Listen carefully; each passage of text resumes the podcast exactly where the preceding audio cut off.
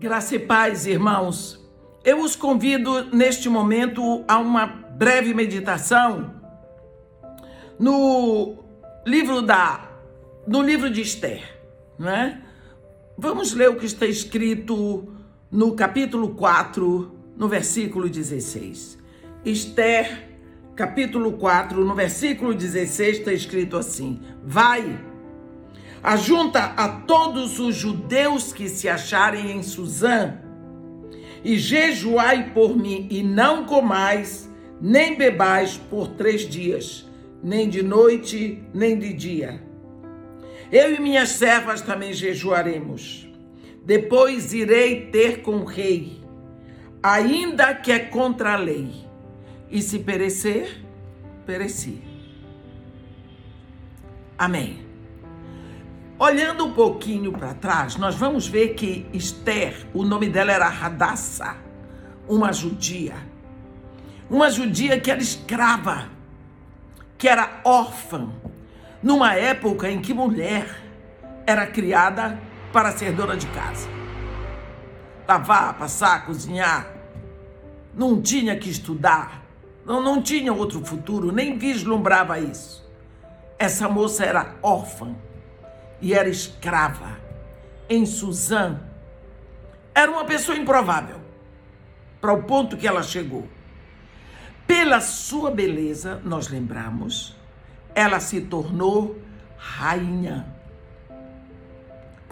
Antes de tudo, Deus a colocou uma, numa beleza fora do comum. Ela foi para o spa, ela se torna a rainha do Império Persa, do Império Medo-Persa, ela se torna a imperatriz que recebe o nome de Star. Esther significa estrela em persa. Deus foi na frente e preparou tudo.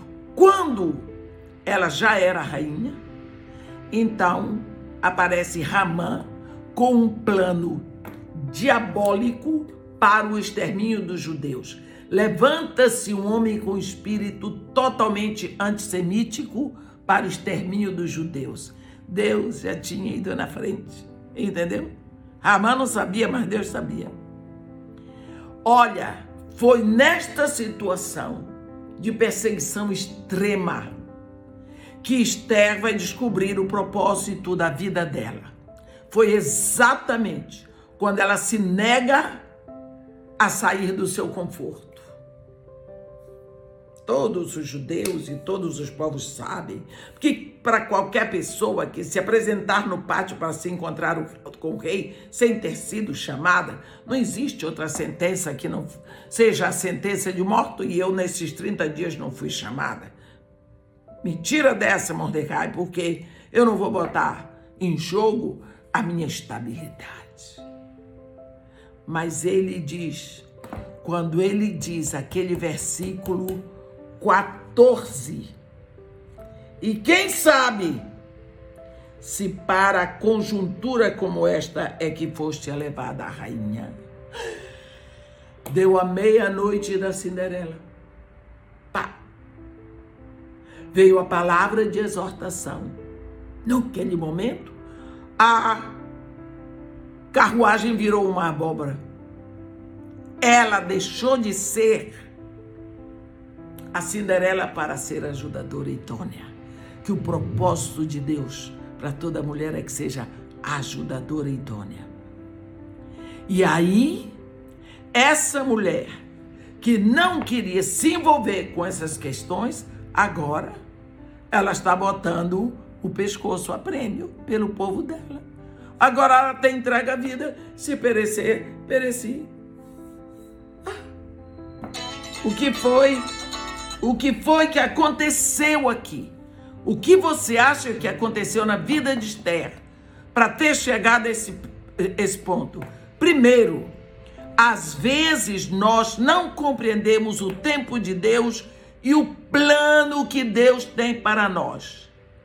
O fato de não compreendermos não significa que Deus não tem um plano para cada um de nós.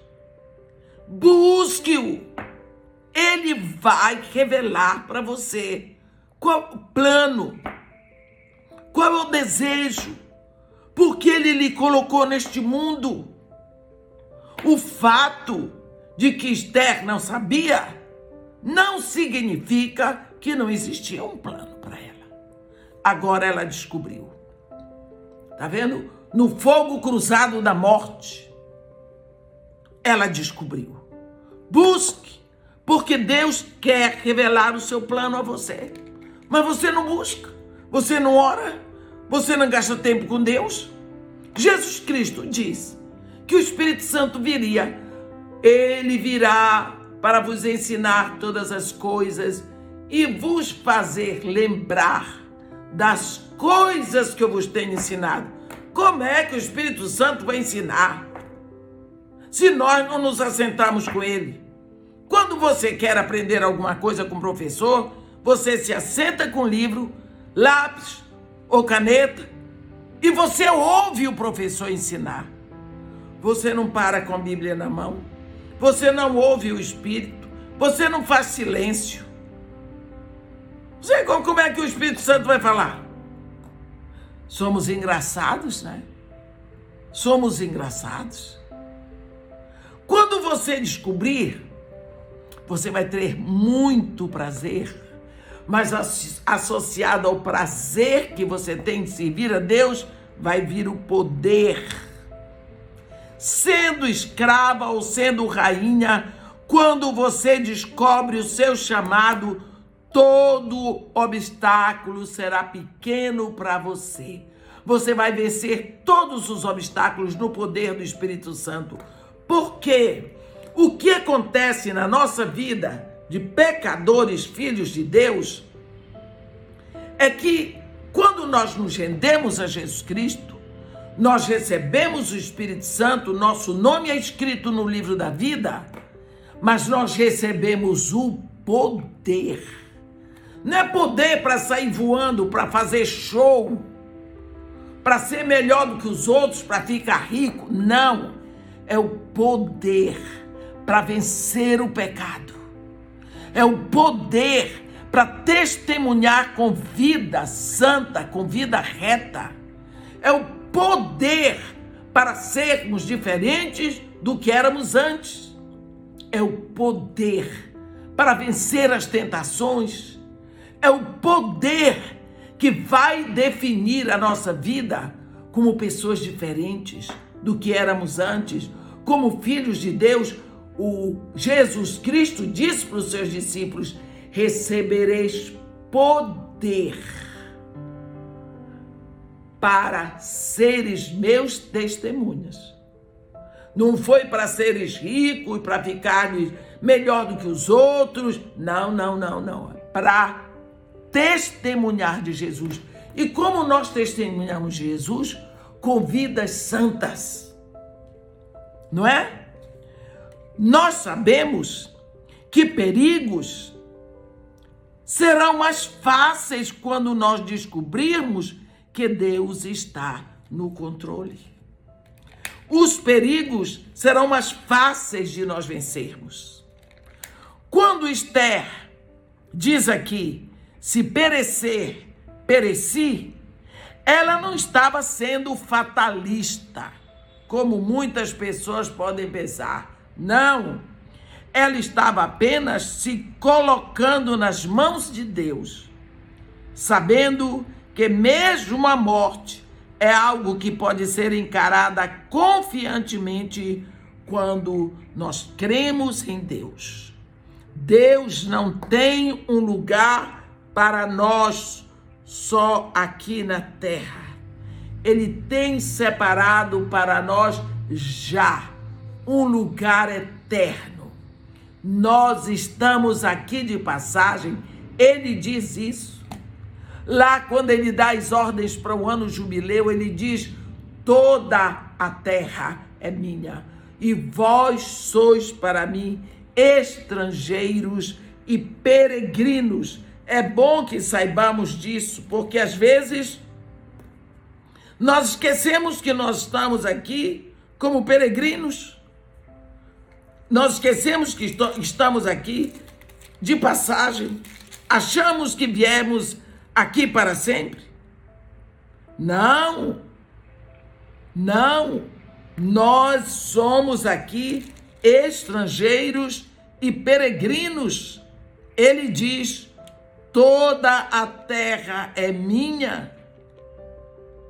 Vós sois para mim estrangeiros e peregrinos. É isso que nós somos. Toda a terra é minha. Eu gosto quando Deus faz, fala essas coisas. Nós precisamos saber que quando nós chegamos aqui nesta terra, saímos do ventre da nossa mãe, nós nascemos com um propósito de Deus muito bem estabelecido. Amém? Que Deus nos abençoe e nos guarde, que faça resplandecer o seu rosto sobre nós e tenha misericórdia de todos nós. Amém.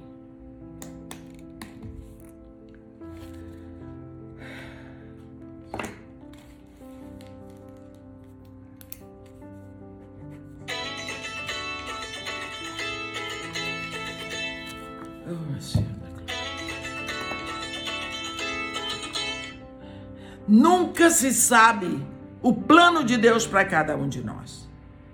Mas nós precisamos buscar de Deus, porque Ele não nos colocou aqui como toda a criação dele.